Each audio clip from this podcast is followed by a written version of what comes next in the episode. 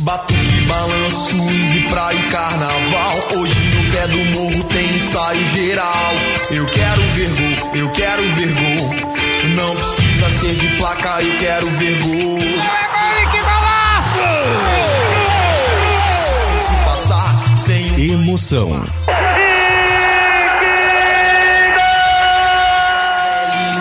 peguei fora da linha. Campeonatos históricos. É Jogos marcantes. Não há palavras para descrever o gol do Zico! Quando chega na água, Grandes craques. Lá vai Romário! Lá vai jacaré o que vai dar porque eu quero ver gol. Eu quero ver gol. Gols de placa. o chapéu Alex! Eu quero ver gol. Eu quero ver gol. Não precisa ser de placa, eu quero ver. E algumas caneladas. Senhora! Começa agora o podcast Momentos do Futebol.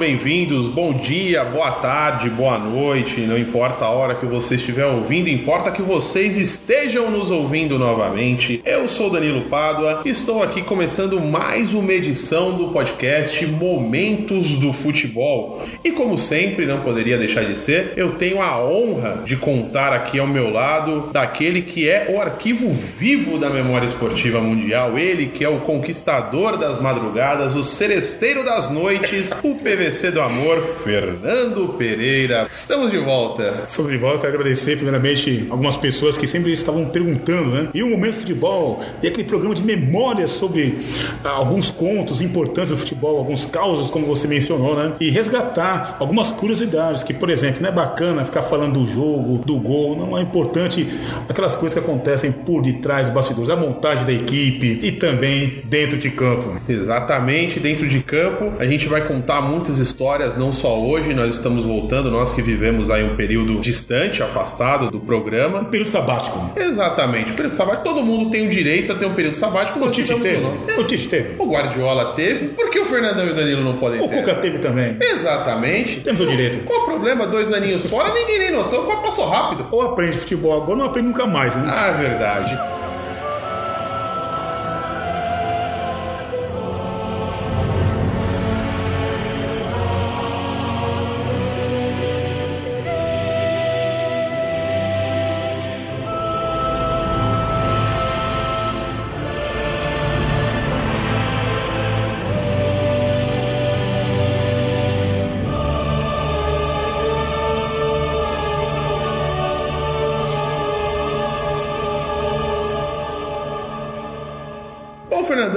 Feitas as devidas introduções, estamos aí. Vamos começar então logo o programa, né? Já, já fizemos a abertura, não tem mais o que falar. Qual que é o tema do podcast de hoje? O retorno. O podcast de hoje é sobre retorno. Aliás, falando em retorno, me lembrei uma coisa legal aqui antes da gente continuar, desculpa interromper. Você lembra daqueles filmes dos anos 80 que tudo quando tinha saiu uma continuação era sempre o retorno de fulano, não sei o que lá, dois, o retorno e tal. Você lembra desses filmes, Fernandão? Ah, lembra o Batman Retorno, né? Superman o Retorno. Aí tivemos também o Retorno do Jedi. Por falar em retorno, né? tem um amigo que ele muita bola fora, com cavalinho. Aliás, a apelido dele cavalinho. Cavalinho não é da bebida, não. Que ele, não é que ele bebia uma cavalo e ficava doido. Não, que é apelido de cavalinho que aparência, enfim. Aí tinha aquele filme, né? O Brinquedo Assassino aqui. Brinquedo Assassino 1, um, né? Foi dois, três, aí vai. Aí não tinha saído o, o segundo ainda tal. A gente batendo naquele papo e tal. Aí ele chegou todo empolgado. Meu, você precisa de ver o dois.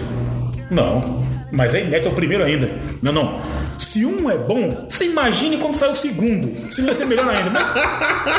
Então consertão que não dava. Quer, quer dizer que ele, ele já tava prevendo que o 2 ia ser melhor que o primeiro. É, pra ver que tem cada filme que o segundo, na verdade, perde sentido. Tem filme que tem aquela continuação que não é o mesmo nível, né? Cai um pouco, que o Homem-Aranha é muito bom, o segundo pra mim deu uma caída e tal. Aí ele já tá prevendo, né? Mas brincadeiras à parte, realmente nós estamos falando hoje sobre retornos, mas não sobre retornos de heróis, ou talvez de um herói, pelo menos de um herói de uma torcida brasileira, de uma torcida daqui do estado de São Paulo, que assim como nós hoje estamos voltando ao Momentos do Futebol, estamos voltando ao mundo dos podcasts. Aí em 1998, mais precisamente em 10 de maio de 1998, Dia das Mães, por sinal, data que se repete neste ano de 2015, o dia 10 de maio cai novamente no Dia das Mães. Vamos começar datando o programa. Esperamos ainda nesse mês já conseguir colocar de volta o site, o podcast no ar. Então, por todas essas coincidências do dia que a gente resolveu voltar a gravar, o tema do retorno, nós escolhemos o Campeonato Paulista de 1998, quando o Raí, no único jogo, voltou depois de cinco anos na França para disputar a segunda partida da final do Paulista contra o Corinthians e foi peça fundamental da, da equipe do Nelsinho Batista que acabou virando sobre o time de Vanderlei Luxemburgo e se sagrando campeão paulista aí, 19 título paulista na época do São Paulo Futebol Clube, certo, Fernandão? Perfeito, o Raí, que na verdade quando ele chegou no São Paulo, né? Não havia nenhum jogador, exceto o Rogério Stringão no gol, que era reserva naquele forte São Paulo dos anos 90, de 91, 92, 93 e tal. O Rogério era o reserva do Zeste naquele período. Então era o único jogador que ele conhecia daquele elenco. Então ele chegou numa semana, acho que numa segunda, terça-feira, pra jogar no domingo, né? Então o Raí tá jogando domingo. Camisa 7 eu não, não sei o nome, o 10, não sei, o 11. Mas enfim, o Raí entrou dentro de campo, fez a diferença, marcou os seus gols e o São Paulo venceu a partida. O Raí foi o grande nome do jogo, sem dúvida alguma. Então vamos começar logo o programa, tocar o, o pau na parada aqui. Taca Vamos começar aqui então falando do Campeonato Paulista de 1998, né? Como a gente sempre faz a contextualização da coisa, né? Então, vamos falar aí do ano de 1998. Era a 96 edição do Campeonato Paulista e teve, como nós já dissemos, finalistas Corinthians e São Paulo. Em 98, Fernandão, você sabia que os quatro grandes não começaram o campeonato, a disputa do Campeonato Paulista? Eles só entraram numa fase mais avançada, na fase final do torneio? Perfeito, Danilo. Inclusive, em 98, né, uma curiosidade interessante, que o Corinthians começou muito mal a temporada, né? Porque, como você bem mencionou, o Corinthians, ah, tanto o Corinthians, São Paulo, Santos e Palmeiras disputavam o Rio São Paulo. E as equipes do interior disputavam um campeonato à parte. Depois entravam os grandes, né? Assim como a Copa do Brasil, os clubes que disputam a Libertadores entram depois, né? Na, na, acho que nas oitavas de final, né? Mas a curiosidade foi o seguinte, o Corinthians começou muito mal em São Paulo. Teve uma sequência de 4 a 5 jogos, ele se perdeu. O Luxemburgo era o treinador e continuou sendo o treinador da equipe, ele chegou a balançar.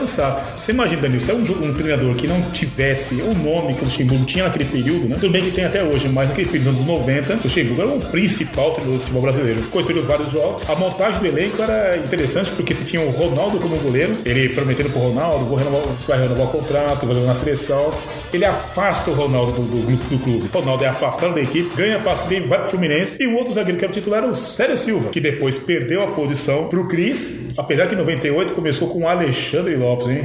Que beleza. Que beleza, Alexandre Lopes, hein, Danilo? Que inclusive foi revelado no Criciúma, né? Inclusive, quem é, jogou com ele no Criciúma, naquele brasileiro de 96, foi o Magnata, o Magno Lopes. O retorno ao Fluminense, é claro. Exatamente, retornando. Retornando, Magno retornando. Lopes Podia ser tema do programa de hoje também, né? Mas aí a gente acabou, né, colhendo antes dele oficializar a volta aí a- a- a- ao Fluminense. Então, pra gente dar uma passada geral aqui sobre o Campeonato Paulista de 98, né, Fernandão? Quatro grandes, como você já disse, estavam disputando o torneio São Paulo. Então, a primeira fase do Campeonato Paulista contou com 12 equipes. As 12 equipes menores aí, elas foram divididas em dois grupos de seis equipes cada. Cada grupo jogou aí em turno e retorno, ou seja, 10 rodadas. E ao final, as quatro melhores classificadas de cada grupo passavam para a segunda fase, enquanto os dois piores de cada grupo disputavam um quadrangular para ver quem seria rebaixado. Apenas o último colocado desse quadrangular seria rebaixado no ano de 98. A título de curiosidade, não é só você tá vendo? Coloca curiosidade aqui. o rebaixado nesse ano foi o Juventus da Moca. Acabou ficando entre as quatro últimas equipes e no quadrangular do descenso, ele que acabou ficando em último lugar, disputou contra a Portuguesa Santista e agora eu não, não, não vou me recordar qual foram os outros dois, dois times aí que estavam lá, certo? Primeira fase, até aí tranquilo, regulamento, ok, né, Fernandão? Ok, inclusive nas equipes do interior tivemos algumas revelações naquele campeonato. Inclusive o Batata se destacou muito no Ituano, depois jogou no Corinthians. Mas nesse período as equipes eram mais competitivas, né? Marcelo Batata jogou no, no, no Mojimi naquele período, né? E jogou bem, jogou em outras equipes, jogou no Curitiba, jogou no Cruzeiro, enfim. Naquele período os clubes do interior revelavam bastante jogadores. Bom, passada a primeira fase, aí os quatro grandes vinham para a disputa da segunda fase, que seria dividida da seguinte forma. Então nós tínhamos aí os quatro primeiros de cada grupo da primeira fase, somando oito equipes, mais os quatro grandes. Novamente eles eram divididos em dois grupos de seis. Então, dois grandes para um grupo, dois grandes para o outro. O grupo, o grupo 3 da fase final teve Corinthians, Palmeiras, que vieram do Rio São Paulo, Guarani, Ituano, Mojimirim e União São João. O grupo 4 contou com São Paulo, Portuguesa, Santos, Matonense, Rio Branco, né? Uh, uma, uma, fábrica de revelações, como a gente comentava aqui antes da, da, gravação, e o São José. Esses eram os 12 times aí que estavam na segunda fase, na fase final do Campeonato Paulista de 98. Uma curiosidade rápida em relação a, a, a, a essa fase, que um dos grandes que estava disputando o torneio Rio São Paulo não se classificou para as semifinais. Dos quatro, né, de Santos, São Paulo, Corinthians e Palmeiras, um desses quatro times não se classificou para as semifinais, foi, acabou caindo para a Portuguesa, que foi para as semifinais, e a gente fala depois né, de toda uma polêmica que envolveu o jogo com a Lusa. O Santos Pior que o Santos não tava mal aquele ano. O Santos não tinha ido pra final do Rio São Paulo, Fernandão? É, jogou a final, inclusive o Alessandro Cambalhota, né? O Alessandro que fazia o marcava um gol, dava aquele salto mortal. O Santos foi muito bem naquele começo de temporada, né? Mas o Santos se perdeu durante o caminho, né? Durante a caminhada no Campeonato Paulista, né? Ficando de fora, né? Sim, foi, não foi nenhuma campanha lá muito boa. Só que pra gente poder falar, ó, no grupo 3, o Corinthians passou em primeiro com 20 pontos e o Palmeiras em segundo com 19. Em 10 jogos, aí cada um deles somou 5 vitórias. O Corinthians com 5 empates, ou seja, o Corinthians ficou invicto nessa fase de grupos, nessa segunda fase, enquanto o Palmeiras teve uma derrota. Então, por isso, o Palmeiras aí com um ponto a menos. E no grupo 4, o São Paulo em 10 jogos teve 8 vitórias, um empate e uma derrota. E a Lusa ficou em segundo com 18 pontos, com 5 vitórias, 3 empates e 2 derrotas nessa fase. O Santos apareceu só em terceiro com 14 pontos, ou seja, 4 pontos atrás da Lusa, 9 pontos atrás do São Paulo em apenas 10 jogos. O Santos ficou com 14 pontos, aí só pra você ter uma ideia, a Matonense foi quarta colocada com 13. Seja, um pontinho a mais da Matonense ali tinha inclusive empatado o, o junto com o Santos, né? Pra você ver que, que o Santos, depois de ter perdido a final do Rio São Paulo em 98, o primeiro semestre Santista aí deu uma perdida de rumo, acabou recuperando no resto do ano, chegou à semifinal do brasileiro, mas não é o tema do programa de hoje. O Campeonato Paulista, como a gente falou, ao total teve 16 participantes, os 12 menores clubes na primeira fase, com os quatro grandes somados aí 16. Foi um total de 480 gols em 138 jogos, com uma média de 3,48 gols, ou seja, quase 3 gols e meio por partida, Fernandão. Hoje em dia, se a gente tivesse o Paulista com essa média de gols, o brasileiro com essa média de gols, dava para comemorar, né? Ah, mas é, é interessante que naquele período você tinha grandes centroavantes também, né? São Paulo deu, teve o luxo de ter o Dodô na reserva. Dodô, que terminou a temporada com França como titular da equipe. O Corinthians tinha o Didi, aí não, né? Didi, não, não, não, aí menos, né? Aí esquece. Mas tinha. Edilson, Marcelinho. Ah, tá. Aí, aí uma outra coisa, né? Mas enfim, naquele período, né, Danilo, dos anos 90, as grandes equipes do futebol brasileiro tinham um centroavante de área mesmo, né? Que é centroavante fixo, né? O Corinthians teve o Viola, que depois jogou no Palmeiras, jogou no Santos, jogou no Vasco, que era um centroavante matador. Palmeiras com o Luizão, São Paulo com o Dodô, França, Aristizábal, que também era matador também, apesar Sim. de jogar fora da área também com muita habilidade, mas era um jogador que é um matador, um definidor. Palmeiras veio a ter o Oséias também naquela época, né? Já tinha, passou pelo, pelo, pelo Luizão. Fazia até gol contra o. Oséias, né? Sim, gol, com- gol. Não bastasse gol de um lado, fazia gol do outro também. Se deixasse, ele marcava gol até no, no- no treinador. Não dava mole, não. E por falar em matadores, por falar em centroavante, o artilheiro do Campeonato Paulista de 98 foi o França do São Paulo, com 12 gols marcados. O França ainda jovem, né? O França que chegou ao São Paulo aí fi- final de 96 para 97, né? Depois do primeiro ano dele no clube de adaptação, onde ele esteve na reserva do Aristizábal E do Dodô. Dodô em 97. O Dodô foi o ano que ele estraçalhou, né? Foi o melhor ano com certeza da carreira dele. Cinco gols no Dida, hein? Mineirão. São Paulo 5 a 0 né? e cinco gols do Dodô. Exatamente, Tomás. Será que o Pato repete essa semana contra o Cruzeiro? Ah, Eu não sei, o Pato fez gols no. Qualquer. Só no sonho pequeno, né? né? Capivariano. Capivariano, Red Bull, mas enfim. Bragantino. Bragantino, mas. Vamos os datar, vamos datar bem o programa. Dá. né? Falar assim, estamos gravando na semana das oitavas da Libertadores de 2015. Gol Tá- da vitória do Pato. Não dá. né? Enfim, voltando aí falando dos, do, centroavantes, o França depois, em, dois, em 98, perdão, teve oportunidade e com isso ele conquistou seu espaço, tomou primeiro a vaga de titular do, do e depois, até com a chegada do Raí, quem acabou também perdendo espaço na equipe foi o próprio Dodô. Dodô banana, né? Dodô ele marcou um gol contra o Guarani, né? A torcida pegando no pé do Dodô. Dodô marcou o gol. Ao invés de comemorar, ele foi mostrar a banana pra torcida, né? Então eu acredito que a, a briga do Dodô com a torcida de São Paulo se deve a esse período, né? Esse fato, aliás. Esse fato marcou de uma forma negativa a carreira do Dodô, que em 97 foi artilheiro da equipe naquela temporada, marcando muitos gols, gols importantes. Cinco no Cruzeiro, como nós destacamos. Gols em clássicos, enfim, jogando um belíssimo futebol. Inclusive, São Paulo eliminou o Palmeiras em 97 com o Dodô marcando dois gols, né? Sim. Jogou muita bola. Mas esse episódio marcou de uma forma negativa. Ele praticamente encerrou o ciclo dele no São Paulo. Depois nunca mais foi titular, perdeu espaço. França se firma na equipe, junto com o Denilson, que também já havia jogado uma temporada muito boa em 97. E depois se destacou no Betis, né? O Denilson. Exatamente. Bom, segunda fase terminada, agora dá pra gente ir falar das, da, da- das semifinais, certo, Fernandão? Com certeza. Então, nas semifinais, nós tivemos os seguintes confrontos: São Paulo Futebol Clube e Palmeiras. E do outro lado, Corinthians e Portuguesa. Portuguesa que né, contava, a gente que estava falando de centroavantes, acabamos não citando o nome de Evair, que estava na Lusa nessa época jogando. Evair, que inclusive é um dos personagens da polêmica que aconteceu na semifinal entre Corinthians e Portuguesa. Uma das polêmicas, né? Exatamente. Já que, já que o jogo do- do- os jogos entre Corinthians e Portuguesa renderam mais, vamos falar rapidinho aqui de como foram as semifinais entre São Paulo e Palmeiras. São Paulo passou ganhando as duas partidas.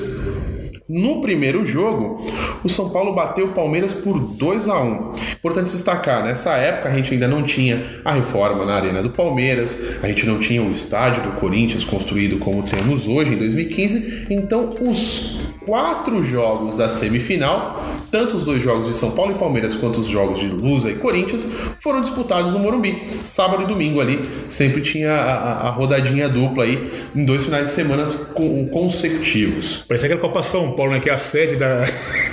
a sede de Barueri só tem jogos em Barueri, né? É. Parece Copa São Paulo, não era o Campeonato Paulista, né? Era a sede das semifinais do Paulista foi o Morumbi, não só das semifinais, como das finais também. E o. Pacaembu abandonado, né? O Pacaembu abandonou naquele período e só teve jogo no Morumbi. Até porque na época aquela, a gente tinha aí o estádio dividido meio a meio nos clássicos, então campo lotado, as duas torcidas com seu devido espaço, havia aí uma, uma, uma proximidade maior, mas acho ó- ó- óbvio, né? Lógico que hoje em dia também é bem legal você ver o, o Palmeiras com um estádio belíssimo, o Corinthians também com o seu próprio estádio, com a sua casa. É divertido também que cada um tenha o, o seu canto ali onde está mais acostumado a jogar, né, não, Fernandão? Com certeza, Daniel. Então vamos começar aqui falando. No primeiro jogo da semifinal, como eu disse, São Paulo bateu por 2 a 1 o Palmeiras de virada. O Palmeiras abriu o jogo com um gol do Rock Júnior e o São Paulo acabou virando com Denilson e ele, o artilheiro do dos gols bonitos, Dodô. Vamos, vamos, vamos colocar aqui então o áudio desses dois gols. Bom momento para a equipe palmeirense. Três do São Paulo na barreira. Partiu a cobrança por cima do desvio. Gol! Uma cobrança perfeita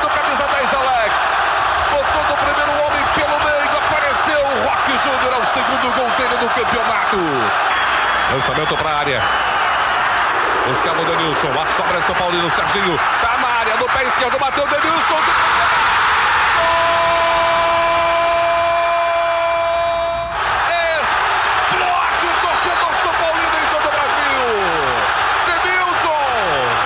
Insiste o São Paulo. Levou Fabiano. Bom toque na frente. França ajeitou. Dodô de primeira. Gol!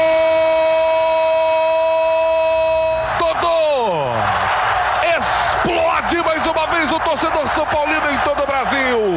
2 a 1 de virada vai vencendo o São Paulo. Voltando aqui, né? Como a gente falou aí, a vitória do, do, do São Paulo. O segundo jogo também o São Paulo ganhou. Mas dessa vez foi por 3 a 1 e não foi de virada. No primeiro tempo já tava uh, 3 a 0 pro São Paulo. O São Paulo ganhou por 3 a 1 com dois gols do França. Um gol contra do, do Rogério, na época com a camisa 5, ainda jogava de volante. Rogério que depois acabou é, virando lateral direito. Né? O, o, Rogério pedalada, lembra dele? Grande Rogério pedalada. Né? O Rogério é interessante, ele jogou muito bem a Libertadores pelo Palmeiras. Né? Em 97 ele havia jogado um bom futebol. Né? O Palmeiras foi vice-campeão brasileiro, perdendo o título para o Vasco. E começou a se firmar na equipe naquela temporada, 97. Né? Eu prefiro até o Rogério como lateral. Né? Tudo bem que o Robinho estragou um pouco, né? O, o Rogério que é muito marcado por aquele lance, mas é um jogador que batia muito bem na bola, batia bem falta, né? Tinha um bom passe, mas ficou marcado por aquele lance da pedalada, né? Sim, tanto que na, na semifinal, ou final, não, final do Rio São Paulo de, de 2002, ele não fez um, um, dos gols do Corinthians, um gol de falta em cima do Rogério? Sim, fez o gol do, não, porque assim, ele fez o gol da vitória, inclusive. Isso. Aquele gol deu o título, foi uma bela batida, né? Bateu muito bem na bola. Uma curiosidade interessante, porque quem era o técnico do, do Palmeiras nessa época, Fernandão? Felipão. Exatamente, Luiz Felipe Scolari, que né, na, na, época havia acabado de fazer um grande sucesso, conquistando o Campeonato Brasileiro, conquistando o Libertadores com o Grêmio, foi contratado pelo Palmeiras na era Parmalat, trouxe alguns jogadores que atuaram com ele na equipe do Sul, como o Arce, como o Paulo Nunes. E um detalhe, como foram os dois gols do Palmeiras, aliás, os dois marcados pelo Rock Júnior nessas semifinais? Cabeça, né? Porque o Filipão, na época do, do, do Grêmio, ele tinha um Arce que batia muito bem na bola, que ele inclusive pediu a contratação do Arce na, pro Palmeiras, e o Jardel marcou o gol de cabeça, né? Pro Grêmio. Aí tinha que ter um centroavante grandalhão, trouxe o Osés, que não marcou gol, inclusive quem marcou gol foi o Rock Júnior, como você mencionou, mas o Filipão sempre foi especialista, né? Precisa dessa bola parada, ele treinava muito bola parada, bola, bola alçada na área, é, escanteio, enfim, é o treinador da bola parada, né? E motivador, né? Sim, com certeza. E a gente não pode negar que o São Paulo vinha muito bem em 98. No Rio São Paulo tinha sido eliminado pelo Botafogo, que depois seria o campeão em cima do Santos, foi eliminado pelo Botafogo nas semifinais, mas o São Paulo veio muito bem, né? O São Paulo dominou a, a segunda fase, a fase de grupos, e o Palmeiras não era qualquer time. O Palmeiras tinha sido vice-campeão brasileiro em 97, e esse time que o São Paulo simplesmente atropelou nas semifinais tinha Veloso no gol, Marcos ainda era reserva, ainda jovem, Marcos ainda tinha cabelo nessa época, um pouco, tinha ainda tinha um pouco de cabelo nessa época, era Veloso no gol, o Arce na lateral direita, Roque Júnior, Clebão, o Júnior, Rogério, Galeano, Alex, o Oséias, Paulo Nunes e o Darcy Coisa de Mula, que fez parte elenco. Todos os jogadores que depois fariam parte da campanha que o Palmeiras fez. Foi também finalista da Mercosul em 98, agora eu não vou conseguir lembrar, mas acho que foi, né, Fernandão? E também que foi a base da equipe campeã da Libertadores no ano seguinte, no ano de 99. Desses jogos, o primeiro, no primeiro jogo. E ganhou a Copa do. Perdão, né? Escutando? Ganhou a Copa do Brasil 98 em cima do Cruzeiro. Isso né? mesmo, gol do Oséias. Gol do Oséias, que to... é assim, o Oséias era perseguido pela torcida por aquele gol contra na partida contra o Corinthians, né?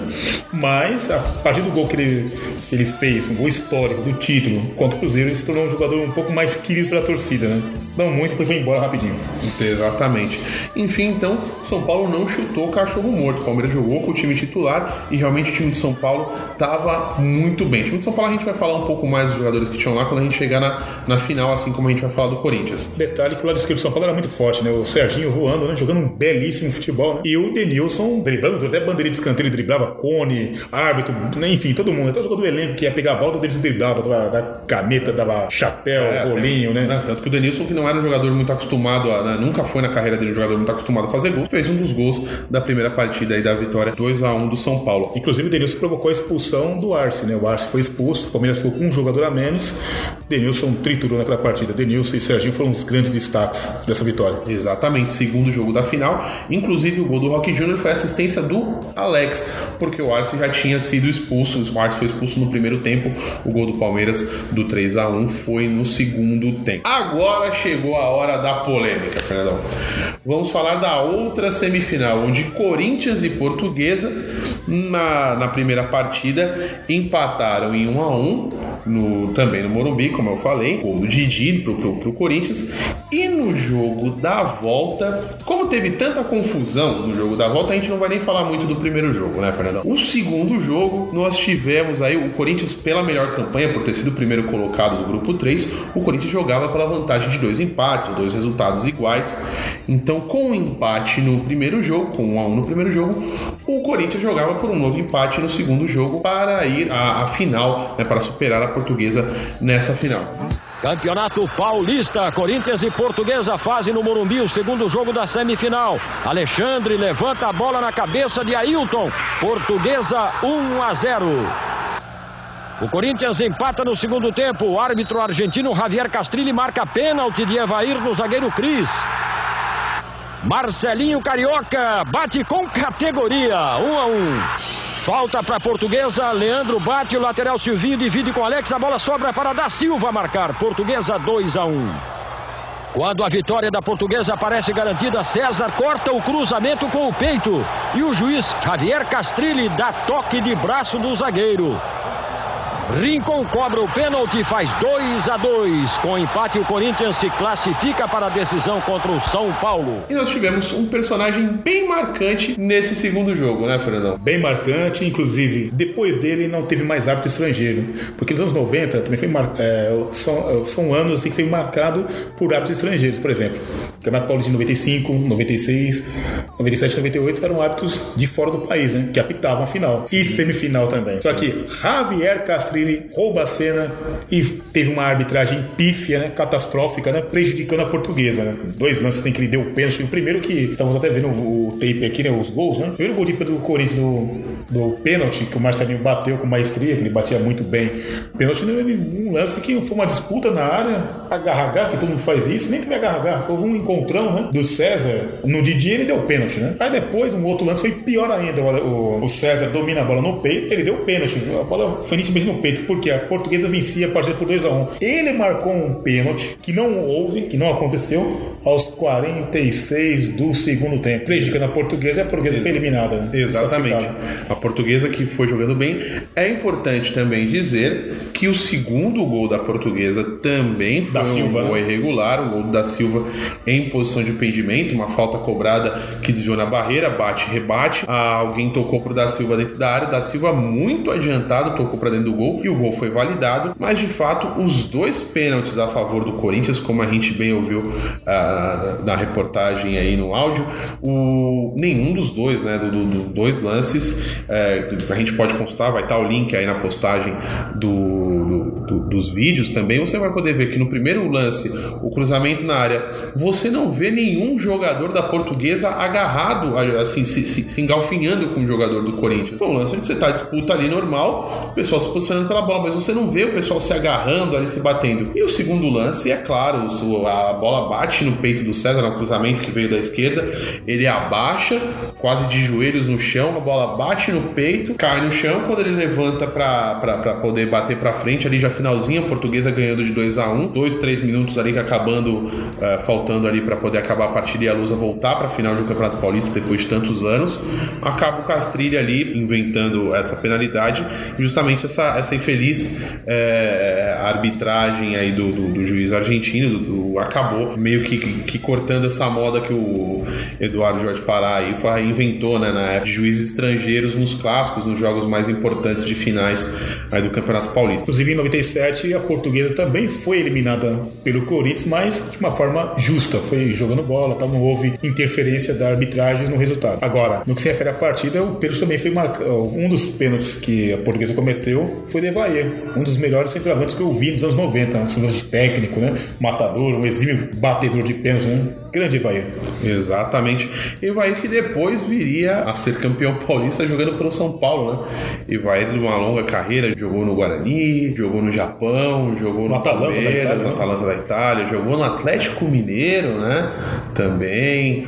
Evair passou por muitos lugares aí. Qualquer dia a gente podia fazer um programa sobre ele, né, Fernandão? Sem dúvida alguma, Evair que marcou época no Palmeiras, foi ídolo no Palmeiras, né?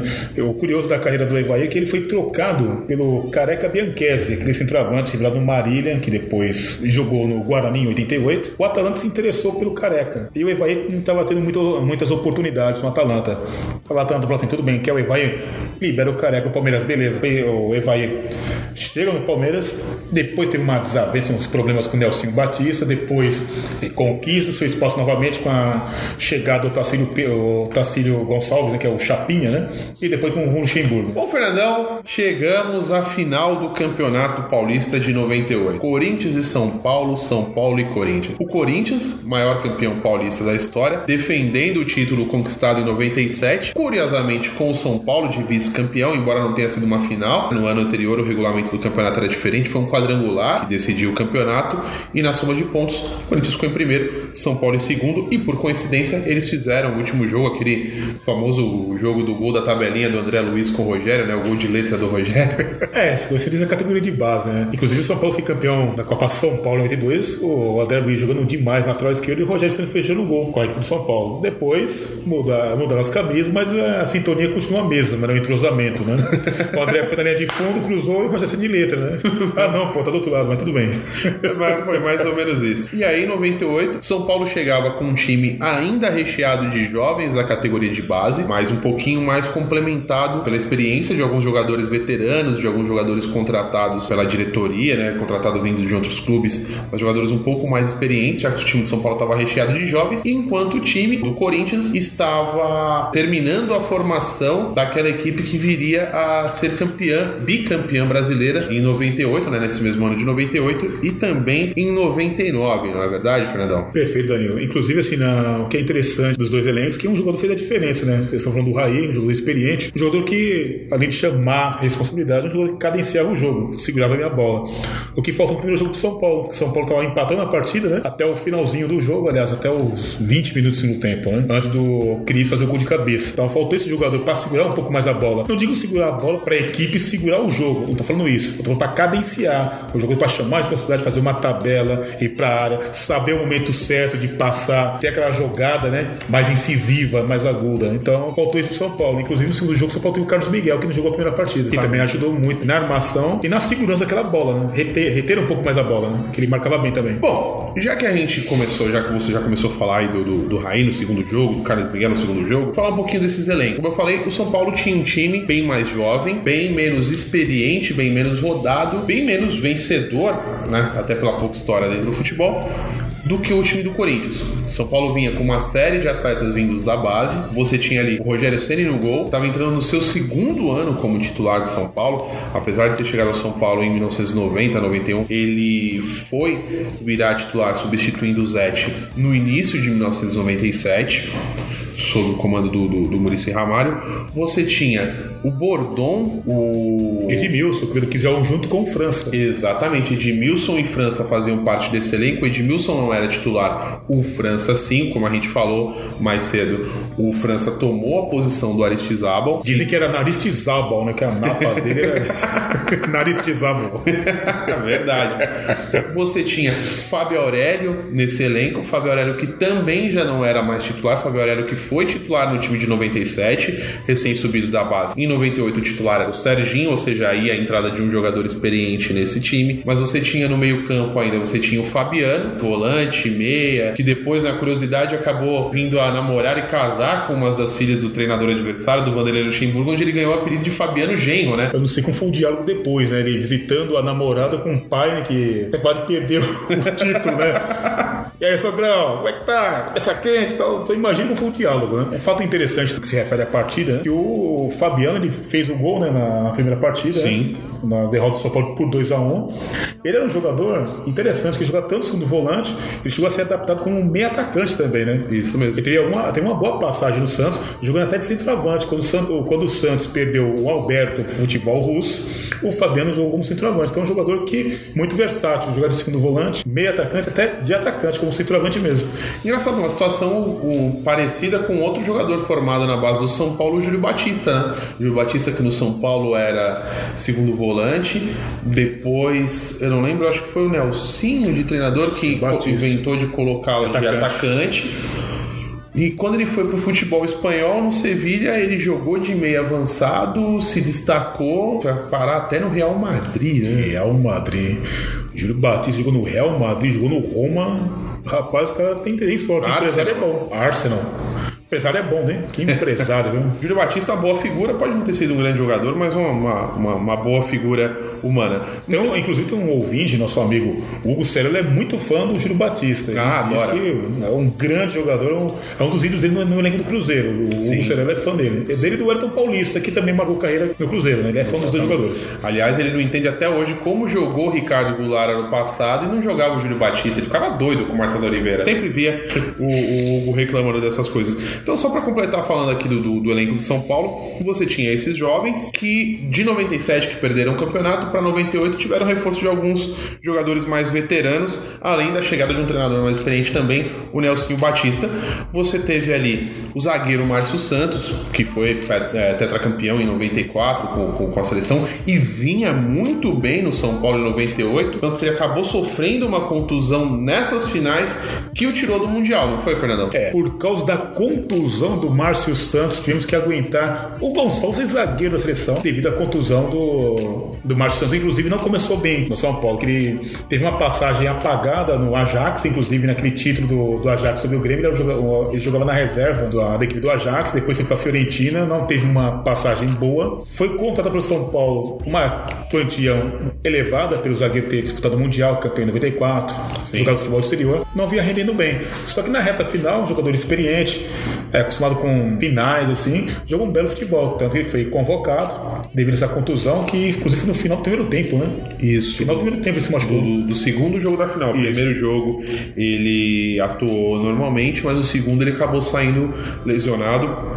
E essa lesão foi uma lesão muscular, foi o que acabou tirando ele do Mundial de 98. E aí veio o Gonçalves e sua vasta cabeleira para a seleção que perdeu a. Inclusive, antes do Márcio Santos destacar no Novo Horizontino, vice-campeão paulista de 90, ele chegou a passar pela categoria de base do São Paulo com 19 para 18 anos. Interessante, né? curioso futebol, né? como o mundo gira, né? Então, além do Márcio Santos, São Paulo tinha mais alguns veteranos que acabaram dando a base para essa molecada de talento aí conseguir superar um clássico na final do campeonato. Esse elenco de São Paulo ainda tinha o Galo, o volante, que batia a falta bem, não fazia mais as outras coisas muito bem, mas pelo menos batia a falta bem. Galo, que recentemente passou como técnico da seleção sub-20 Demitido ontem. do Brasil, exatamente, foi demitido. Nós tínhamos ele, Oleúde, o capitão, ex-portuguesa, jogando também no time de São Paulo. O que, do cigarro ou do Hollywood? Não, Hollywood mesmo. Ol- Ah, Hollywood. Oleúde, Grande capitão. Grande capitão, volante, zagueiro, né? nessa época no São Paulo, já veteraníssimo, jogando como zagueiro central ao lado do Márcio Santos. Jogou muito bem. Jogou muito bem. Além do, do, do- Carlos Miguel, como você falou, contratado do Grêmio, não era tão veterano assim, mas não era, já era um jogador com alguma 27 rodagem pra ali. 26 anos por aí. E falando um pouco do Corinthians, o Corinthians já era um time bem mais encorpado, né? Era um time que, apesar de não ter ido bem no Brasileiro de 97, foi campeão paulista e tinha uma série de jogadores com mais experiência, jogadores que, até alguns remanescentes mesmo do próprio título da Copa do Brasil de 95, né, Fernandão? É que assim, o Corinthians em 97 ele quase foi rebaixado no Campeonato Brasileiro, né? 97. Na reta final, o Corinthians venceu o Flamengo com 1x0, gol do Edilson. O Edilson eh, fez o gol da vitória, 1x0. O Ronaldo fechando o gol. Ronaldo que não fez parte do elenco de 98. Ele começou jogando no Rio São Paulo, eh, sendo titular da equipe na pré-temporada também. Depois uma, aquela questão de contrato tal, o Luxemburgo achava por bem liberar o Ronaldo e ficar com o Ney. Ney que havia se destacado no Fluminense, era reserva do Ronaldo, o, o, o Luxemburgo optou por não renovar, falou pra diretoria não renovar com o Ronaldo para deixar o Ney jogar na equipe. E tinha o Maurício, que era o goleiro reserva. E o curioso também, né? Que o Corinthians contratou o Vampeta, o Vampeta que havia se destacado no PSV Eindhoven, jogando de lateral direito. Então, tanto que a numeração do Vampeta é camisa 2. Isso mesmo. Camisa 2, porque ele começou jogando como lateral. Só que no segundo tempo, o Vampeta, pô, você tem Romeu de volante, não dá, né? Tem o Romeu de volante, você tira o Romeu, põe o Vampeta e qualquer, qualquer lateral, o meio campo já ganha na qualidade com o Vampeta. Então, o Vampeta começou a jogar sua real posição, que ele sempre foi volante, desde a época do Vitória da Bahia, no Fluminense. Então o Vampeta é, ganha a posição no setor dele de meio campo e o Rodrigo na lateral. Rodrigo, ele gostou de emoção, é conhecido Rodrigo Pênalti, né? deve ter o sobrenome de Rodrigo Pênalti. Ele fazia de pênalti, era uma, uma grandeza, um jogador que ele foi contratado pelo, pelo Corinthians na, numa troca com o Zé Elias. É, o Corinthians vendeu o Zé Elias para o Bayer Leverkusen e o Bayer Leverkusen cedeu como moeda de troca o Rodrigo. Que beleza, hein? Que Leva negócio. essa bomba pra vocês, né? Que negócio. Outros momentos marcantes que a gente tinha nesse time do Corinthians, jogadores já rodados, jogadores que deram muitas alegrias para a torcida alvinegra, nós tínhamos. eh, Pegou na bola e me bicou pra frente. Fred Eusébio Rincon. Amigo do Marcelinho Carioca, né? Uma amizade boa, né? Muito amigos. Almoçavam juntos, jantavam juntos. né? Ah, até hoje, se adora.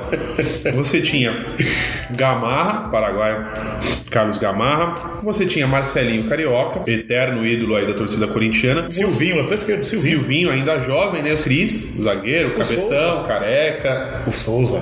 Sim, Souza. Depois jogou no São Paulo. Exatamente, meia esquerda, né? Habilidoso, técnico. Muito habilidoso, muito técnico. Acordado, né? Exatamente, era um jogador que de vez em quando dormia aí em campo. Autêntico mesa 10, né? Ou seja, você olha aí o desenho desse time, você, pô, você pega Gamarra na zaga, Carioca. Silvinho na lateral esquerda, Vampeta, Rincon, Marcelinho, é o esqueleto do time que veio a ser campeão brasileiro em 98, campeão brasileiro em 99 aí, né, E tinha o Mirandinha Papaléguas. isso que eu ia falar. Isso que eu ia falar. Aí a gente vai chegando no meio campo, tal, aquela coisa bonita. Aí você vai pro ataque, você encontra Mirandinha e Didi. Mas e o Ed? Cadê o Edilson, Danilo? Isso que eu queria saber, porque em 98 o Edilson já estava no Corinthians. Ou eu tô louco, Fernandão? Não, perfeitamente. O, o Edilson estava no elenco, fez uma belíssima pré-temporada. O Corinthians havia vencido na pré-temporada a seleção da Jamaica por 2 a 0 e os dois gols foram marcados pelo Edilson. O Edilson começou a temporada jogando muita bola. Aí, de uma bela noite, né? Ele tinha, um, ele tinha muito parentes, né? Ele tinha parente em tudo que é lugar, o Edilson, né? E com seu conterrâneo Vampeta. Eles foram visitar algumas primas, né? Que eles tinham né? uma família em Campinas, né? Sim. Foram visitar a prima tal, etc. né? E o Edilson manobrou o carro de uma forma errada. Aí chegou o policial, vem cá, vou te dar a multa. Então você tem que manobrar o carro. O Edilson falou assim: não, você já me deu a multa, tem que manobrar o carro, não vou manobrar não. Marrento Edilson, hein? Foi um policial. Edilson tinha um pouco mais de 1,67m, tinha 1,68m. Pouco mais, um pouco É. mais de um metro e nada. Um metro e nada, um metro e meio, um metro e quinze, né? Por aí. Aí o Edilson encara o policial, não, não, não vou fazer essa manobra e tal, né? E pagou uma fiança por desacato à autoridade, quase, ele quase foi preso, não foi preso, pagou uma fiança tal, etc. Foi pra delegacia. Aí o Luxemburgo, quando soube disso, estava na notícia de vários jornais, vários jornais, né? E naquele período tinha um Notícias Populares, aquele jornal que você abria a página e tirava sangue no seu rosto, né? Era mais sanguinolento Clássico. do que o massacre da Serra Elétrica. Tinha mais sangue. E. o Luxemburgo chegou. Vem aqui, Baiano. Seguinte. Pra você ficar na equipe, a gente tem que pedir desculpa. O Edson, como é que é? Tem que pedir desculpa. O falou assim: não vou pedir desculpa, não tô errado. Por isso é o que errou. Não pediu desculpa, foi afastado pelo elenco. Vampeta, recém-chegado ao clube, falou: pô, não vou perder espaço na equipe. Pediu desculpas. Se desculpou, voltou pra equipe. Normal, o Edilson afastado. Aí na reta final, o pessoal, pô, pô professor, peraí.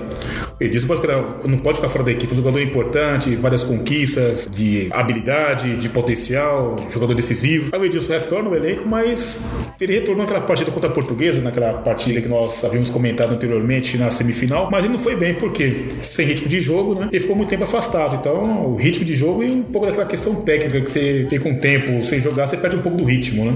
Sim. Então ele voltou na reta final. Inclusive, segundo jogo nem entrou no segundo tempo, né? Bom, vamos falar aqui rapidinho do primeiro jogo antes da gente colocar o áudio dos gols. A partida ela foi disputada no estádio do Morumbi, como nós falamos, a sede, né? O estádio do Morumbi foi a sede das finais do Paulista de 98. Essa final ela foi disputada no dia 3 de maio, um domingo também. Foi um público de 79.972 pessoas. E a partida, apesar da confusão que tivemos na semifinal, ainda foi api- apitada por um árbitro estrangeiro, David Ellery, da Inglaterra. E teve o time do Corinthians, rapidinho aqui, só pra gente poder ver a mudança das duas equipes do primeiro pro segundo jogo. O Corinthians entrou com Ney, Rodrigo, Cris, Gamarra e Silvinho, Romeu, Vampeta aí já no meio-campo, Souza e Rincon, Rincon um pouco mais avançado, como meia ao lado do Souza, e o ataque com o Marcelinho Carioca, já que o Edilson estava barrado, e o Mirandinha. Meu Deus. Mirandinha que não conseguia correr e pensar ao mesmo tempo, né? O Mirandinha também ele pensava muito, viu? E aí, como a gente já disse, esse time do Corinthians aí escalado pelo técnico Vanderlei Luxemburgo. Um time até né, com três volantes aí, com o Romeu. Um time até certo ponto cauteloso, né? E aí a gente vem para a escalação do São Paulo. São Paulo com Rogério Ceni, Zé Carlos, Zé Carlos que né, merece um comentário à parte, né? Jogador que veio da Matonense depois de um bom campeonato paulista em 97, O craque relâmpago, né? voou no primeiro semestre de 98, jogou muito bem o São Paulo, jogou melhor ainda o Paulista e acabou indo para a Copa do Mundo de 98 no lugar do cortado Flávio Conceição. E jogou uma partida contra a Holanda. Semifinal contra o Holanda que ele chorou quando tava ouvindo o hino, né? Você imagina, um cara que, nessa altura, se eu não me engano, o Zé Carlos ele tinha 28, 29 anos anos de idade. Então ele, ele é um cara que sempre rodou por times pequenos do interior, veio parar num time grande, ou seja, já seria uma realização para um, pra- pra- pra um caipira aí, né? Pro, pro interiorano. E menos de seis meses ele tá disputando uma Copa do Mundo. Com certeza é algo que ele até hoje deve contar para os netos, né? Essas coisas aí. Joguei com o Raí, fui campeão do São Paulo, joguei uma Copa, perdemos pra França, mas tudo bem, mas eu posso daquele elenco, né? Continuando aqui, ó, capitão jogando de zagueiro central, Márcio Santos e o Serginho na lateral. O Serginho que veio naquele pacotão, né? Pra quem não sabe, o Serginho veio naquele pacotão do Cruzeiro que todo mundo falava que o São Paulo trocou cinco jogadores por um. Parecia que, é- feira, né? Que era o Belete. Na verdade, a troca foi cinco por dois. Foram pro Cruzeiro o Ailton, meio atacante, Ailton, Donizete Oliveira, volante, que batia, dava até carrinho até na mãe dele, estivesse no- né, na, na esquina, né, na rua, né? Sim.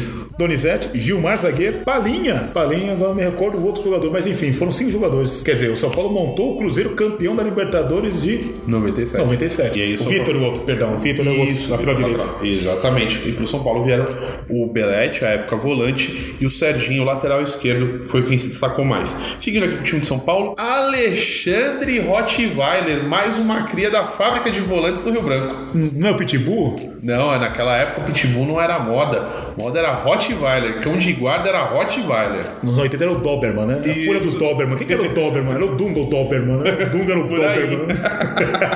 o Alexandre, ele vira aquela, é, aquela leva de grandes volantes da, da equipe do Rio Branco de Americana, né? O Banco de Americana que revelou Flávio Conceição, Marcos Assunção, Mineiro. Mineiro surgiu também no Rio Branco de Americana. Marcos Senna Sim, campeão da Copa do Mundo de 2010 pela Espanha, naturalizado. e o Alexandre. Aí continua o Alexandre vamos dar uma parada, né? Que é um jogador pra mim esforçado, né? Um jogador esforçado. Mas no começo de carreira, quando ele se destacou no Campeonato Paulista de 96, ele era um jogador que tinha 16 anos de idade. Um volante que chegava mais na área. Tanto que ele chegou a marcar entre 5 e 6 gols naquele campeonato. Mas depois, ele chegou no São Paulo e se tornou o, Rottweiler, né? Isso, cão de guarda ali, o cabeça de área, à frente da defesa do São Paulo. E aí você tinha, completando o meio-campo, o Galo, volante, como nós falamos, segundo volante. Era um time um pouco mais aberto, mais leve. No ataque era só a, garotada. O Fabiano e o Denilson nas meias. E França e Dodô no ataque, na equipe treinada por Nelsinho Batista. Nelsinho Batista que foi campeão paulista em 97, treinando o time do Corinthians. Acabou depois de um campeonato brasileiro ruim, demitido do Corinthians, veio para o São Paulo, assumiu São Paulo. O time foi bem, porque foi até, foi até as semifinais do Rio São Paulo, chegou à final, campeão paulista, né, o time com a melhor campanha dessa segunda fase do Campeonato Paulista, estava muito bem, o time estava voando. O São Paulo chegou como pleno favorito, muito por conta do trabalho do Nelson Batista. Mas o Corinthians reverteu a vantagem que o São Paulo tinha é, ao conquistar a vitória por 2 a 1 O Marcelinho Carioca fez o primeiro gol, né? Bela jogada do Souza, hein, Danilo? Que categoria do Souza? Espacinho mínimo. Deixou o Alexandre falando Alexandre. sozinho. Não, é, é um engraçado. Espaço na linha, assim, linha de fundo. Cruzou na medida da cabeça do Marcelo. Aí o Fabiano ainda empatou o jogo, mas no, no segundo tempo aí o zagueiro, jovem na época, jovem zagueiro Cris, e sua pequena, sua privilegiada cabeça. O futebol tem algumas curiosidades, né, Danilo? Que na Copa São Paulo 95, o Corinthians fez, é, sagrou-se campeão, vencendo a Ponte Preta, né? O Cris era reserva de um zagueiro chamado Paulo César, que era conhecido como Tim Tones. Pergunto onde, onde foi parar o Paulo César, e se comparar o Paulo César com o Cris, o Cris teve uma carreira muito boa no Lyon, Sim. no Cruzeiro, ele jogou demais no Cruzeiro, jogou Sim. muito bem. No Corinthians, ele alternou entre bons e maus momentos, porque o, por ser um prata da casa, e o Corinthians ter afastado o Célio Silva, que teve boas passagens no Corinthians, né? Então ele ficou com muita responsabilidade, sendo novo. Aquele peso assim e tal, e, e acho que a torcida não teve muita paciência com o Cris também. Ele perdeu a posição pro Batata, recém-chegado, jogando pelo Ituano em 98, aí o Cris perdeu espaço na equipe. Sim. Então o Cris ele teve bons momentos no Corinthians, mas no Brasileiro de 98 ele perdeu espaço na equipe, né? E aí o que aconteceu? Depois dessa. pa- Aliás, essa, essa partida, esse primeiro jogo, não só pelo resultado em si, mas eu tenho um pé atrás muito grande com esse jogo. Porque a lembrança que eu tenho depois desse 2 a 1 como o São Paulo era muito favorito, o Nelsinho sendo muito elogiado. Quando o Corinthians ganhou, o Corinthians simplesmente o São Paulo não jogou essa primeira partida. O Corinthians dominou completamente, os, principalmente os quatro jovens ali, os dois meias, o Fabiano, o Denilson, os dois atacantes, o França e o Dodô. Pouco fizeram. O Fabiano ainda fez um gol, mas assim, eles pouco produziram de volume de jogo durante essa primeira partida. O que aconteceu? Foi dessa época, mais ou menos, que eu começo a lembrar, que começou a entrar na moda essa maldita expressão de nó tático. Todo mundo começou a falar que o Corinthians ganhou porque o Vanderlei Luxemburgo deu um nó tático no Nelsinho que amarrou o time do Nelsinho e o São Paulo não conseguiu jogar. E aí, entre a semana, eu lembro do, do primeiro do segundo jogo, o Nelsinho, toda a coletiva que ele deu, toda santa hora, ele era perguntado sobre esse raio desse nó tático que ele tomou do Luxemburgo. Nelsinho, cada dia que passava, tava com aquela né, mais cara de poucos amigos por conta desse assunto, dessa rivalidade que tentavam alimentar ali entre ele e o, e o Vanderlei. Essa rivalidade ela começa em 90, né? Sim. O Bragantino e o Horizontino foram protagonistas naquele campeonato, foram protagonistas na, naquela temporada. O Bragantino venceu o Novo Horizontino na final. Luxemburgo começa a ter uma ascensão muito grande no futebol brasileiro, tanto que entrou no Flamengo e tal, outras equipes, Palmeiras, Cruzeiro. E num outro duelo entre os dois, no Campeonato Paulista de 93 e no Rio São Paulo daquele ano, o Palmeiras teve alguns jogadores convocados para disputar a Copa América. Ficou uma equipe muito desfalcada. Palmeiras com um time praticamente misto, sagrou-se campeão do Rio São Paulo. Aí começaram a surgir nó tático, essa questão nó tático naquele período também, com os dois, um treino cada equipe, com o Palmeiras e o Corinthians. Hoje, um treino no São Paulo e outro Corinthians. Quer dizer, uma bobagem. O que faltou pra mim, na minha opinião, pro Nelson no primeiro jogo foi que ele não tinha jogadores experientes. Por exemplo, ele colocou o Carlos Miguel e o Raio no segundo jogo. No primeiro jogo você tinha o Fabiano, que era um recém-chegado da categoria de base. Você tinha o Galo, que era um jogador experiente, tudo, mas só ele. O Alexandre, Jovem, ainda, 19, 18 anos, 18, 19 19 anos. E o Denilson também, jovem. you Denilson tinha 17. Esse, o, o, o Denilson, assim, tinha 19, a sessão acho. meteórica, né? O Denilson subiu ao profissional de São Paulo ali. 94, 16 94, exatamente. Campeão da, da Comebol, vencendo o Corinthians, né? Exatamente. O expressinho do São Paulo venceu o Corinthians. E aí virou titular no time principal em 97. E em 98, ele, pouco depois desse campeonato paulista, ele já foi negociado. Ele foi pro Betis, uma venda que até a negociação do Lucas do São Paulo com o PSG era o recorde em valores, né? Em comparação a valores atualizados, era o recorde de transação do, do, do futebol brasileiro, da venda de jogador do Brasil para fora. 32 milhões de euros. O Betis pagou para ter o futebol, não ter o futebol do Denilson. Então, realmente, nesse primeiro jogo, o que faltou para o São Paulo, também a, a minha consideração, é justamente um pouco mais de, de cancha, um pouco mais de experiência. Veteranos, veteranos mesmo, caras vividos, rodados ali, você tinha o capitão, o Márcio Santos e o Galo. Ou seja, três jogadores de perfil defensivo, ninguém com capacidade de decidir, ninguém com capacidade de fazer a diferença para uma vitória. Eram jogadores que jogam para evitar derrotas, que jogam para evitar gols. E foi isso que o São Paulo acabou ganhando de presente, ganhando de surpresa durante a semana que antecedeu o segundo jogo, né? Na semana entre o primeiro e o segundo jogo, nós tivemos aí a, a, a volta do, do, do, personagem principal aí dessa, dessa final. Não podemos deixar de mencionar também a malícia, a experiência do Marcelinho Carioca e do Rincon, claro. Eles começaram a intimidar o jogador de São Paulo, né? Falar no ouvido tal, dar uma cotovelada aqui, deixar o pé daqui, isso intimida ah, os jogadores não tem aquela, aquela malícia, né? Que eram recém-chegados da Copa São Paulo tal, então eles não tinham essa malícia, essa, essa noção de ter um, disputar uma final. Né? Então, como, como a gente vinha falando aí para a segunda partida, o São Paulo, se ele quisesse vencer o Corinthians, ele ia precisar do quê? Ele ia precisar mudar a atitude que ele teve, ou a, a, a atitude que ele não teve no primeiro jogo, ele precisaria passar a ter. De alguma forma, pra, pra né, precisava de um fato novo para mudar aquilo. E esse fato chegou quatro dias antes da partida final do, do, do segundo jogo. Depois de cinco anos de muito sucesso jogando no Paris Saint-Germain, o Raí voltava ao São Paulo Futebol Clube. Ele chegou na quarta-feira, foi apresentado, chegou de helicóptero no Morumbi Assim como o, o, Sierra também um dia foi apresentado, alguns anos antes foi apresentado. Ainda bem que o Raí pelo menos deu resultado. O e o Serra? Só pros médicos, né? É melhor não falar. Deu, deu muito. Deu, bateu um bolão no departamento médico. Chileno igual Valdívia, né? Que coisa, hein? Que coisa, né? É. é, é. Também os dois do Colo-Colo, né? Sim, Colo-Colo e os dois chilenos, né?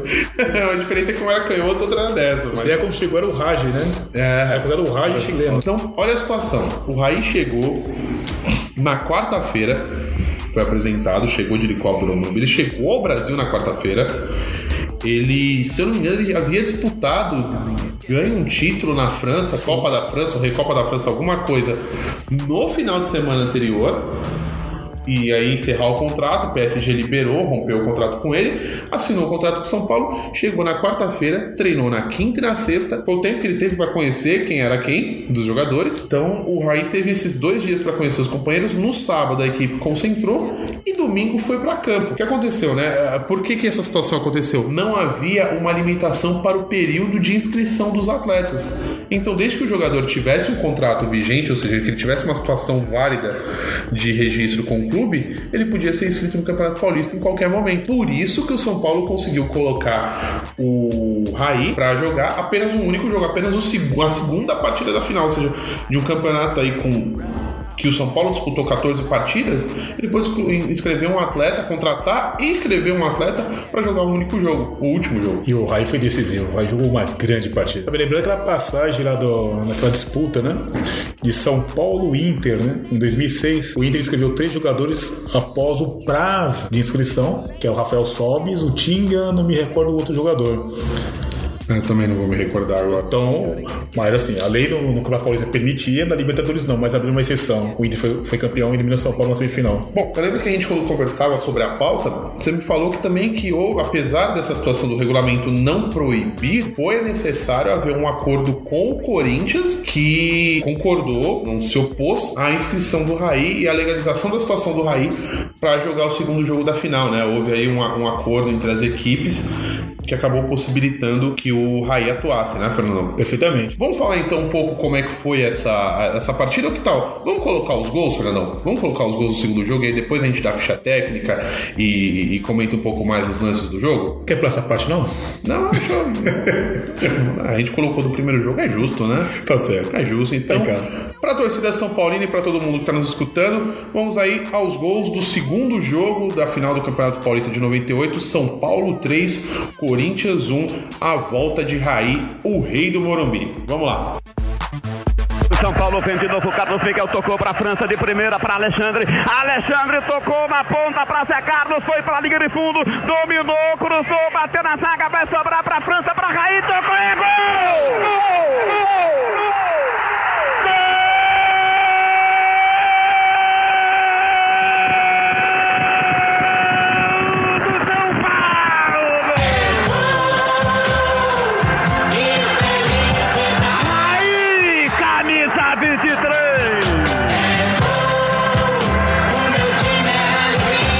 Abre aqui no lado esquerdo do campo para Carlos Miguel, escorregou, a bola passou para Marcelinho, Marcelinho para Rincon, Rincon se manda no comando para Didi, na meia,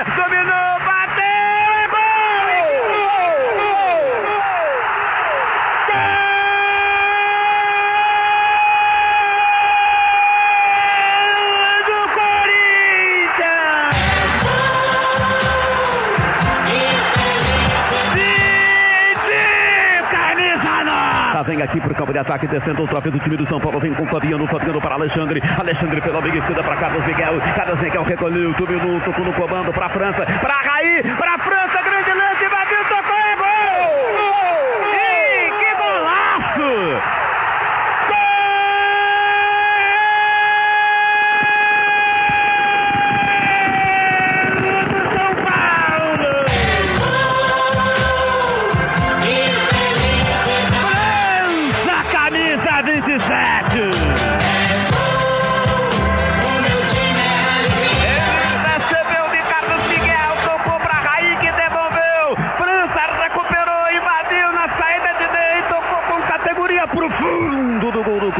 Bateu certinho para Denilson na linha de fundo. Denilson dominou. França pediu, Denilson fintou, limpou, tocou para trás, para França, bateu é gol!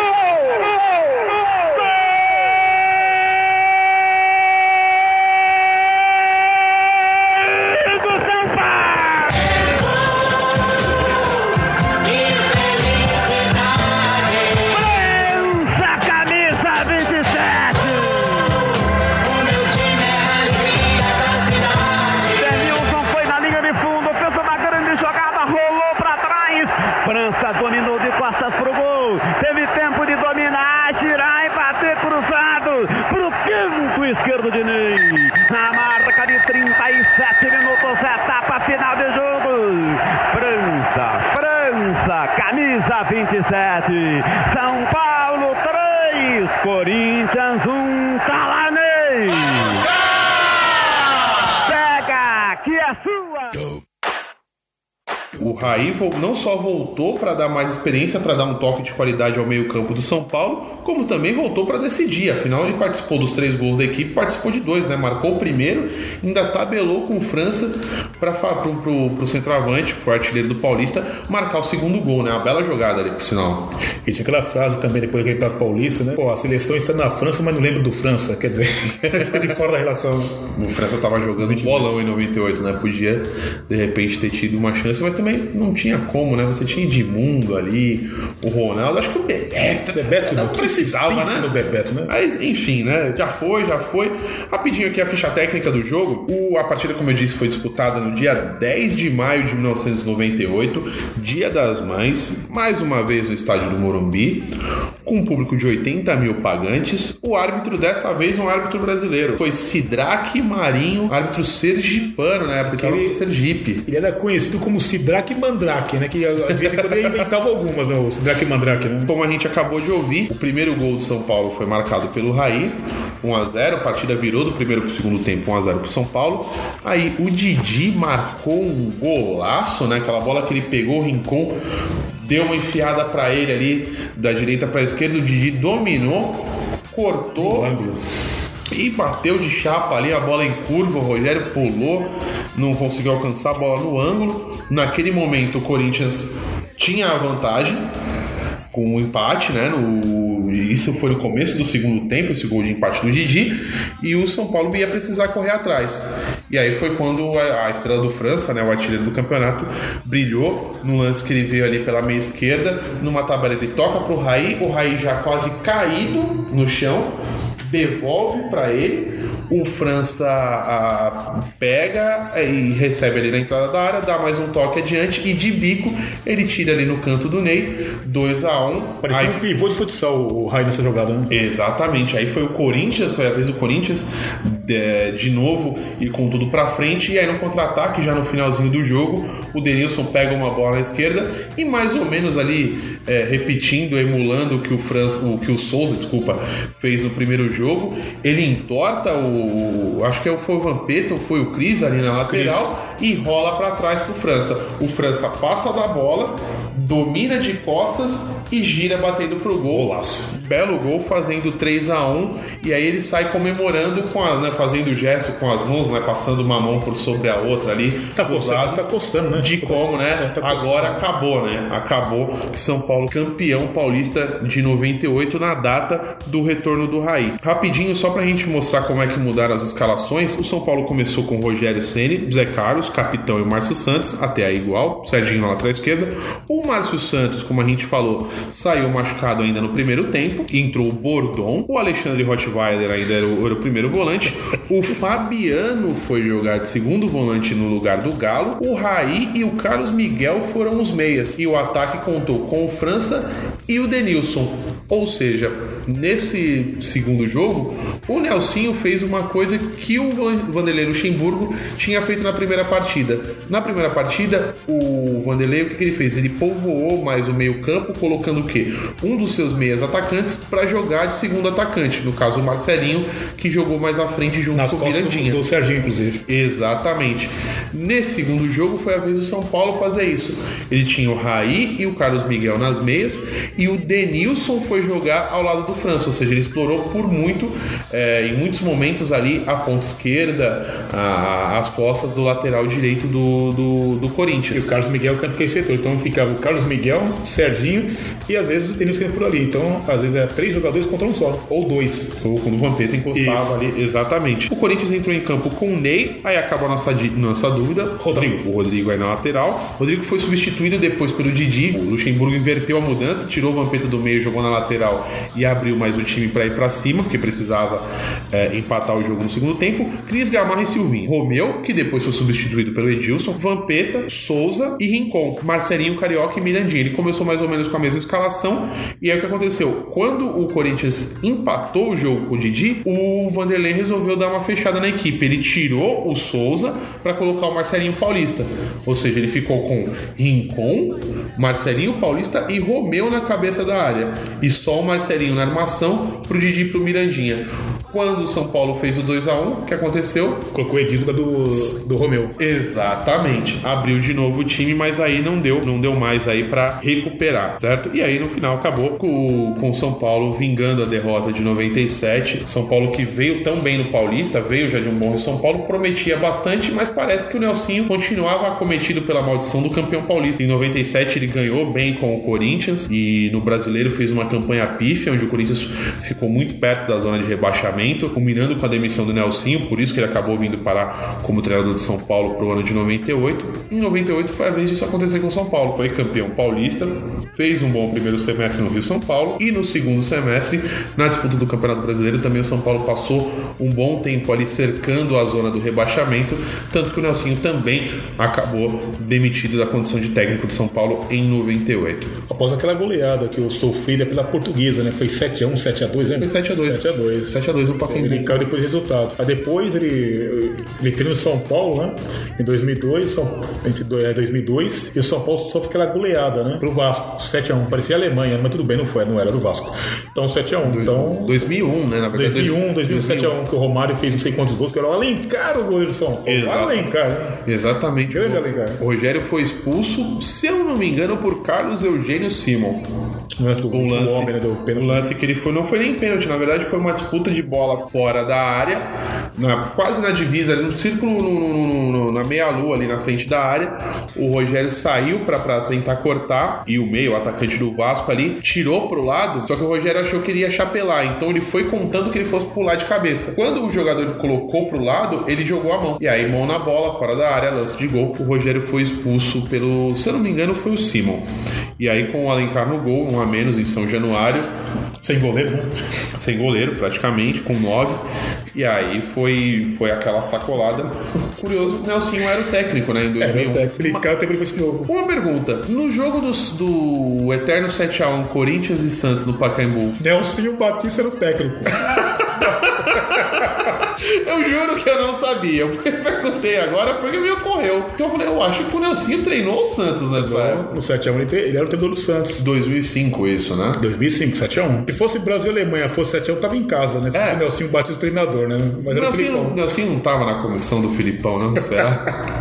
De repente olheiro, né? do- Dos treinamentos das equipes, não sei, de repente, né? Só uma última curiosidade, pra quem viu o vídeo já que tá aí abaixo no post, não, não- não vale responder. Com qual camisa o Raí jogou essa final? Ele que é conhecido como o eterno camisa 10 do Morumbi. Você lembra, Fernandão? Era 20? Pô, não lembro. Camisa número 23 era a camisa que estava livre, porque quem era o camisa 10 de São Paulo? Dodô era o 10. Dodô era o camisa 10 de São Paulo. E a inscrição era com número fixo, então o Raí foi de número 23. Aliás, eu acho que essa foi uma das poucas partidas que o Raí fez com a camisa do São Paulo que não tenha sido com a camisa 10, né? Talvez quando ele chegou, aquele período que ele ainda passou na reserva. Uma última curiosidade também em relação a essa partida Corinthians e São Paulo foi o último jogo do Denilson com a camisa do São Paulo no Morumbi. Foi a despedida do Denilson no Morumbi. O Denilson, se você pegar o- o- os vídeos da época, da comemoração do título principalmente, o Denilson chora copiosamente com uma bandeira do São Paulo nas costas. Ele é erguido nos ombros de alguém, não lembro se jogadora da torcedora da comissão técnica. O Denilson dá a volta no Olímpica chorando porque era a despedida dele do, do, do São Paulo, despedida do Morumbi, e ele conseguiu o objetivo que ele tinha de se despedir de São Paulo, conquistando um título depois de ter conquistado a Comembol em 94, ainda né, no, no, no famoso Expressinho, que é outro que a gente podia fazer um programa também qualquer dia desses, né, E Fernando? contra o Corinthians também. Aí venceu pelo São Paulo em 91 contra o Corinthians e o Denilson William. Fernandão, alguma consideração a mais? Então, só agradecer né, que retornar as gravações do programa e em breve estaremos disponibilizando no Facebook, né, Danilo? Exatamente, a gente está reorganizando tudo agora, a gente está gravando esse piloto aí do nosso retorno. Danilo e Fernando Retorno. Exatamente. Já vai ter nos encontrado aí em www.momentosdofutebol.com.br e também no, no, no Facebook tá lá Momentos do Futebol Podcast. É só procurar na- nas próximas edições a gente disponibiliza direitinho aí, fala os endereços, e-mail de contato, tudo mais. Mas tudo isso vai estar anotado disponível aí no post junto com os links de todos os, os vídeos, os áudios que a gente passou aqui das partidas, os gols, vai estar aqui abaixo na postagem. Fernandão, obrigadão, meu irmão. Danilo, Estamos de volta, meu velho. momento de futebol retorno, hein? E dessa vez, se Deus quiser, pra nunca mais parar. Com certeza. Valeu, cara. Abraço, galera. Falou. Fui.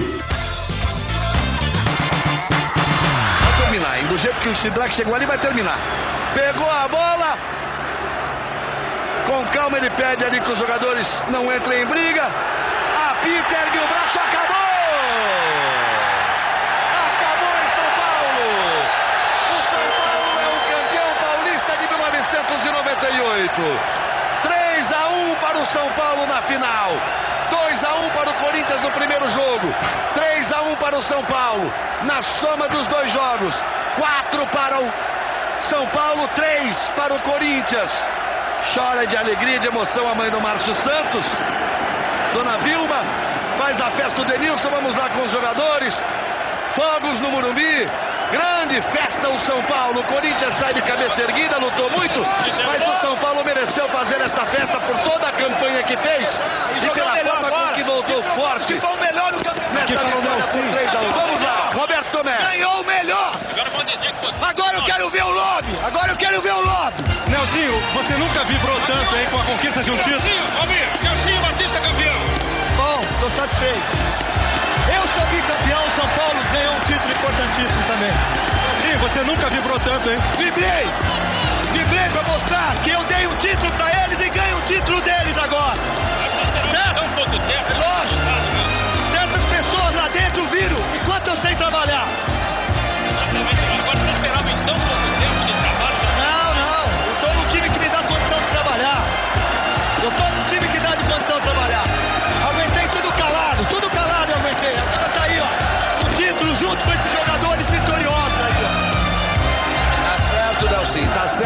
É bonito você comemorar.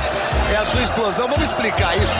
É porque se falou durante a semana, semana toda de que o Nelson tinha tomado um nó do Luxemburgo, que o Luxemburgo tinha dado uma aula pro Nelson. E é evidente que ele ficou com isso atravessado na garganta e agora faz o seu desabafo. Gostaria muito mais que ele estivesse falando exclusivamente do título, é claro, mas vale esse tipo de, de, de desabafo, esse tipo de sensação, porque ele mesmo disse, durante a semana toda eu tive que ficar quieto e engolir. Mas a festa tá aí, ela é tricolor, ela é do São Paulo. Mauro Naves, Roberto Festa do. Den- festa do Denilson aqui, tinha prometido um título, Denilson, antes de ir embora pra Espanha. Denilson aqui muito emocionado, chorando muito. Vê se consegue falar. Finalmente saiu o título que você queria tanto, né, Denilson? Graças a Deus.